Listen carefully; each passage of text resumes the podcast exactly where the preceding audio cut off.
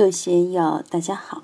今天我们继续学习《禅说庄子·耕桑处》，平气顺心的养生秘法第二讲：卫生之精能保医护？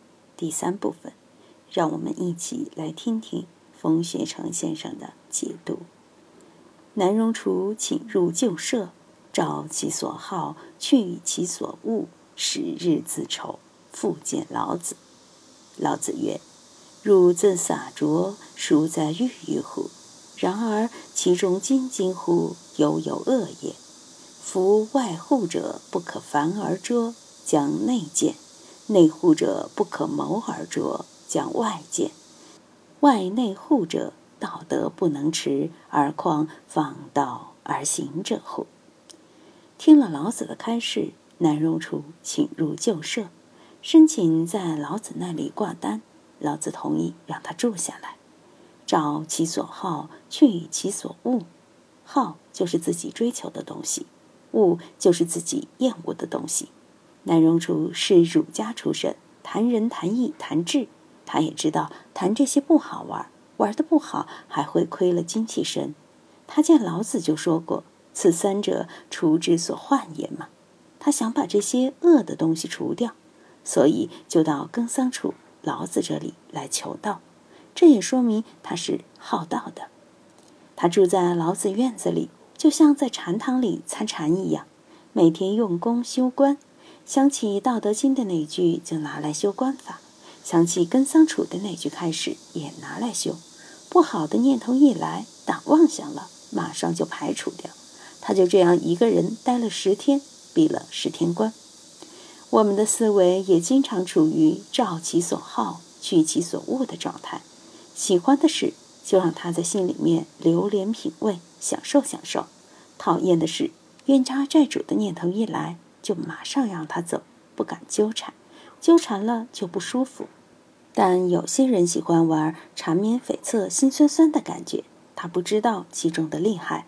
老玩这个会玩成抑郁症，甚至把身体玩垮。所以我不喜欢去修白骨观、不净观、烦恼观这类观法。现在的人已经很脆弱、很可怜了，如果还在这些精神垃圾中反复熏习，没病都会有病了。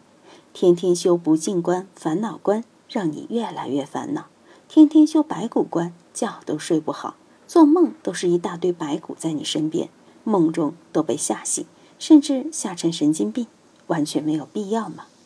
要修观。就修光明的，修净土，你就观阿弥陀佛相好庄严；还有华严宗的法界观，天台宗的三谛圆融观，中观的中道观，还有八十次第观，修这些可以让你的理性思维提高，通体光明，多美好啊！实际上，只有那些富贵且贪欲重、信欲重的人，才需要修白骨观、不净观。为什么印度要修那些观？从历史上来说，这是对治印度古代婆罗门教的方便法门。老佛爷把他们收编改造过来，也是权宜之用，并不是非要修的。般若法门，般若波罗蜜多那么好不去修，偏偏要去修白骨观、不净观，真的没有必要。所以，我们看照其所好，去其所恶，修止观不外乎就这个途径。止就是去其所恶，观。就是照其所好嘛。南荣楚还是有基本功的，一修就是十天，但效果怎么样呢？十日自愁，复见老子。十天以后，念头还是来来去去的，修止观也搞不定，心里很烦恼，于是又打报告，请求老子再开始开始。老子就开始说：“汝自洒浊，孰在欲欲乎？然而其中精精乎，犹有恶也。”你自己在那里洒着，搞心灵卫生，为什么还这么郁闷呢？然而其中精精乎，犹有恶也。什么叫精精乎？就是裹得很深的污垢，像墨西哥原油泄漏后，那些水鸟、海龟都沾了一身油泥，很难去掉。郁郁乎，心里有障碍啊。精精乎，障碍把它缠得又紧又厚，犹有恶也。南荣处对自己的这种精神障碍是很排斥的，想把这种障碍摆脱掉，但没有成功。老子又说：“夫外护者不可烦而捉，将内见；内护者不可谋而捉，将外见。护就是纠缠和系缚，被麻烦纠缠所系缚。我们的耳目是通向外界的，而心意则是潜心于内的。外护就是被外面的麻烦束缚。我们的耳目常被外界的声色所系缚，不可烦而捉。烦就是说这个外护引起烦恼的外部因素太多。今天有是非，明天也有是非，东南西北都有是非，无穷无尽的是非。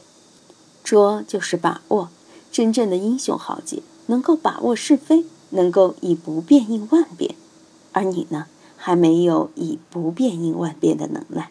所以，一面对外面复杂的环境，你就晕了头，处理不了，怎么办呢？将内见，这个剑是开闭门户的机关，将内见就是把进城的门关起来，外不放入。有的人害怕外面的是非，躲在家里不出门；有的是强迫自己不去想外面的是非，这也是内见。内护者不可谋而捉，将外见。内护。就是心神被烦恼所系缚，我们的七情六欲，我们的烦恼多得要命，不可谋而著。我们既不能排除它，更不能把控它，怎么办？将外界，就是把出城的门关起来，不让它现行。这是内部放出。注意这里，一个是内部放出，一个是外部放入，这就是我们修行的基本功夫。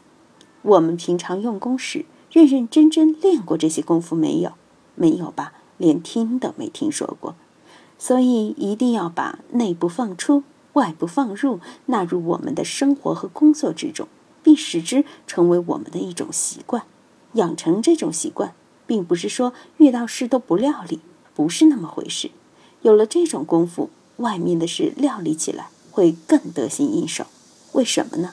因为那边搅动不了你。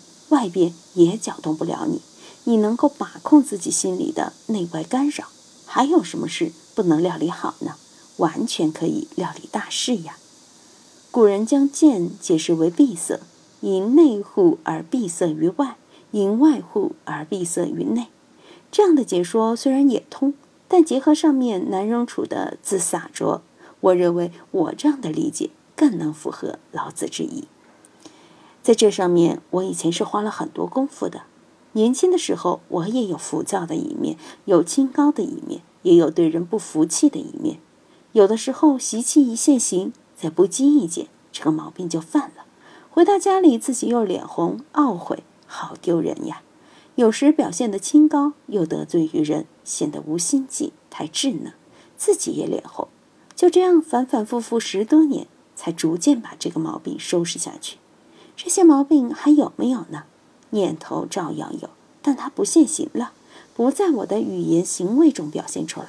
至少是把这些贼关在监狱里，不轻易放出来。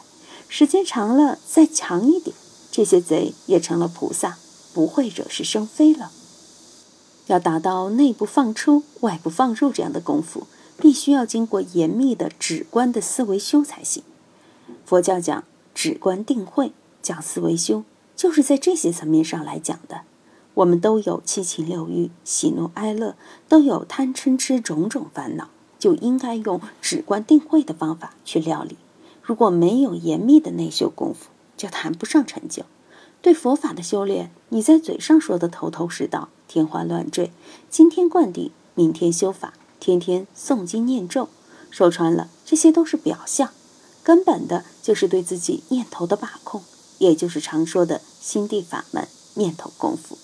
面对自己的烦恼，你怎么去对待？念咒诵经不是面对烦恼，打坐修观也只是回避烦恼，这些都是绕烦恼而行。